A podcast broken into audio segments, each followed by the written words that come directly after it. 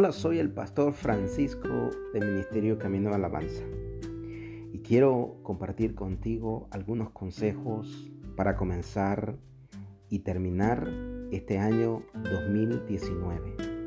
Estamos llegando al final y vamos a iniciar una nueva década, 2020. Y me imagino que muchos de nosotros estamos a la expectativa qué va a suceder algunos están llenos de optimismo, otros están con la incertidumbre de qué irá a pasar. Muchos están haciendo grandes promesas a sí mismos.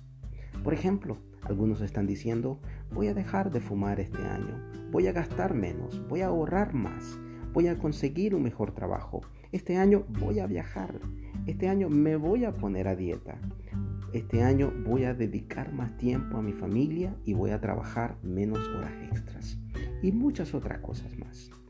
Pero creo firmemente que Dios desea que seamos mejores de lo que fuimos ayer. Y este año comienza escogiendo bien nuestros propósitos. Escojamos hacer y ser lo que glorifique a Dios.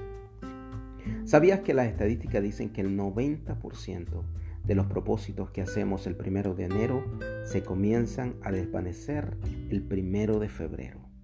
yo quiero animarte a que no seas más, una persona más de las estadísticas, pero quiero animarte a que te comprometas, a que las resoluciones que tú tomes en este año 2020 puedan ser resoluciones que glorifiquen a Dios. Y haciendo esto puede haber un cambio en tu vida, en tu familia, tu iglesia, tu ministerio. el primer consejo es que te olvides de tus fracasos. Dios te está dando una nueva oportunidad. Te está dando 365 días más. Te está dando 8.760 horas está dando 5.256.000 minutos. Te está dando 31.563.000 segundos que aprovechar. Y el apóstol Pablo decía esto, hermanos, yo sé muy bien que todavía no he alcanzado la meta, pero he decidido no fijarme en lo que ya he recorrido, sino que ahora me concentro en lo que me falta por recorrer. Esta debe ser nuestra actitud. Muchas personas comienzan el año atrapadas en su pasado y en lo que no pudieron hacer en el año que está terminando. Y muchas veces pensamos que hemos fracasado y que todo lo que nos propusimos no se cumplió.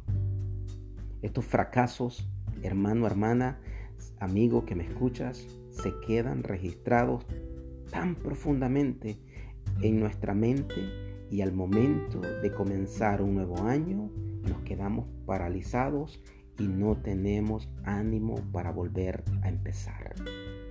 ¿Sabes por qué fracasamos? Porque nuestra visión de lo que queremos alcanzar no ha sido clara. Y hoy es tiempo de definir con claridad los propósitos para este nuevo año. La palabra de Dios nos anima a que no, que no nos quedemos enfocados en nuestros fracasos y nos exhorta a que sigamos adelante, porque lo que Dios tiene preparado son grandes bendiciones para este nuevo año y para el resto de nuestra vida. Así que debemos prepararnos para recibirlas. Lo primero es de que tú y yo tenemos que levantarnos de nuestro fracaso, cualquiera haya sido.